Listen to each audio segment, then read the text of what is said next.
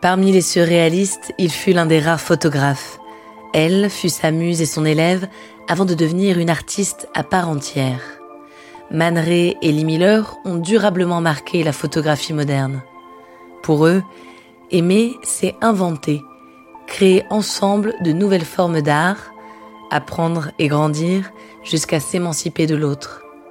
Une histoire de chambre noire, de traversée de l'Atlantique et de jalousie, une histoire d'amour.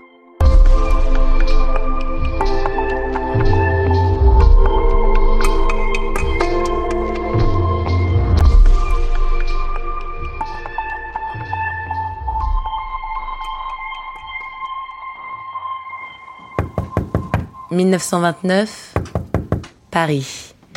Lee Miller frappe à la porte de l'appartement de Man Ray. La jeune femme a traversé l'Atlantique avec un objectif, rencontrer ce grand photographe dont elle a tant entendu parler.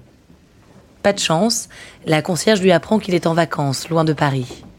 Lee Miller décide alors d'aller noyer sa déception dans un verre de Pernod au bateau ivre, le bistrot du coin. Et alors qu'elle raconte sa déception au garçon de café, il est là. Man Ray fait face à Lee Miller. Pleine d'aplomb, elle se présente.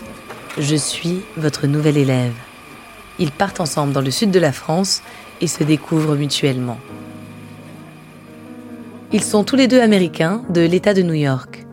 Lee est née Elizabeth Miller. Man est né Emmanuel Radnitsky. Elle a 22 ans, il en a 39. Lee vient d'une famille fortunée aux idées progressistes. Son père Théodore est passionné de photographie. Lee a posé de nombreuses fois pour lui. C'est une jeune femme au caractère bien trempé et en même temps rêveuse. Elle porte en elle certaines zones d'ombre depuis l'enfance. En 1927, à New York, alors qu'elle traverse une rue sans regarder, un homme l'empêche de se faire renverser. Il s'agit de Condé Nast, directeur du magazine Vogue. Rapidement, le visage de Lee s'affiche en couverture du magazine. Et quel visage C'est une jeune femme magnifique, avec ses cheveux courts et sa silhouette androgyne, elle incarne la femme moderne, libre et indépendante. Et dans le cas de Lee, il ne s'agit pas que d'apparence. Après avoir été la mannequin coqueluche de New York, elle se lasse et décide de mettre les voiles pour l'Europe. Elle ira en France, c'est décidé, pour apprendre la photographie. C'est décidé, son professeur sera Man Ray. Quand Man rencontre Lee, il n'est pas au meilleur de sa forme. Son inspiration l'a quitté en même temps que son premier amour, Kiki Montparnasse. Une femme des plus charismatiques, muse des nombreux peintres qui fréquentent le quartier à l'époque. C'est Kiki que l'on voit de dos sur le célèbre cliché de Mann, le violon d'Ingres. Mann vit en France depuis 1921. À Paris, il s'est intégré immédiatement aux surréalistes, parmi lesquels Dali, Éluard ou encore son grand ami Marcel Duchamp. Tout ce petit cercle se retrouve dans les cafés et les cabarets de Montparnasse. Paris est une fête que Man n'arrive plus à célébrer depuis sa rupture avec Kiki. Mais il faudra peu de temps pour que les charmes de Lee fassent tourner la page à Man. Elle devient son élève, sa modèle et son amante. Elle est fascinée par la créativité de cet homme. Lui est fier d'être accompagné d'une telle beauté. Il est ravi de lui apprendre son art et ne se lasse pas de la faire poser pour lui. Elle s'avère très douée. Un jour, alors que Lee développe des négatifs dans la chambre noire, quelque chose lui effleure le pied. Une souris peut-être Ou un insecte Elle pousse un cri d'horreur et allume la lumière. Man accourt et plonge les négatifs dans le fixateur. Ensemble, de manière totalement fortuite, ils viennent de découvrir la solarisation. Après ça, le tout Paris veut son portrait solarisé. Les noirs deviennent blancs, les corps semblent entourés d'un halo lumineux, du jamais vu. Lee est toujours plus créative, elle excelle dans l'art du portrait. Des clichés toujours très inventifs dans lesquels elle interroge son rapport au corps. Elle vend ses premières photos de mode à Vogue et petit à petit, elle s'émancipe de Man. Elle quitte l'atelier pour aller photographier les rues parisiennes. Désormais, Lee revendique son statut d'artiste. Cette indépendance va avoir un impact sur la relation avec Man. Le couple revendique un amour libre depuis le début, mais quand Lee multiplie les amants, il s'inquiète. Il se rend compte que cette femme sublime, intelligente et créative ne peut appartenir à personne. Il s'en veut de vouloir la brider, mais il ne parvient pas à éteindre la flamme de sa possessive passion pour Lee. En 1932, elle fait ses valises et rentre en Amérique. Man devient fou de désespoir. Il est hanté par le souvenir du corps de Lee, par sa bouche particulièrement. Pendant deux ans, il travaille à la réalisation d'un tableau immense.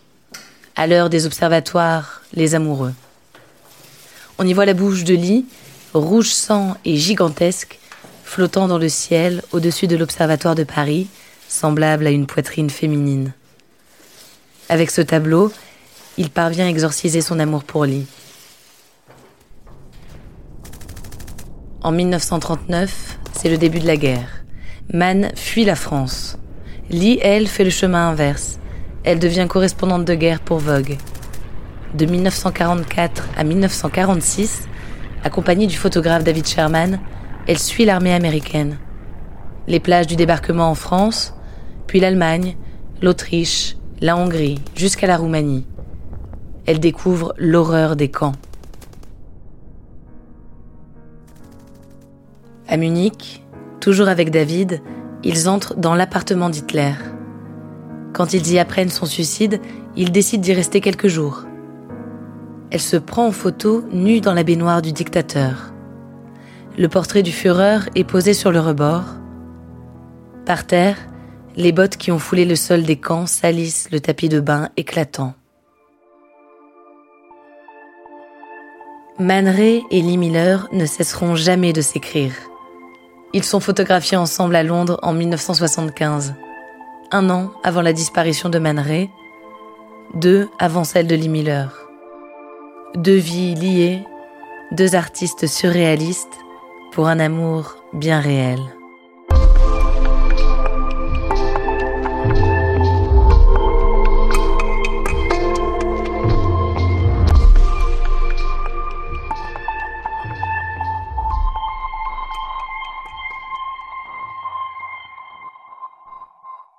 Merci d'avoir écouté cet épisode de Love Story.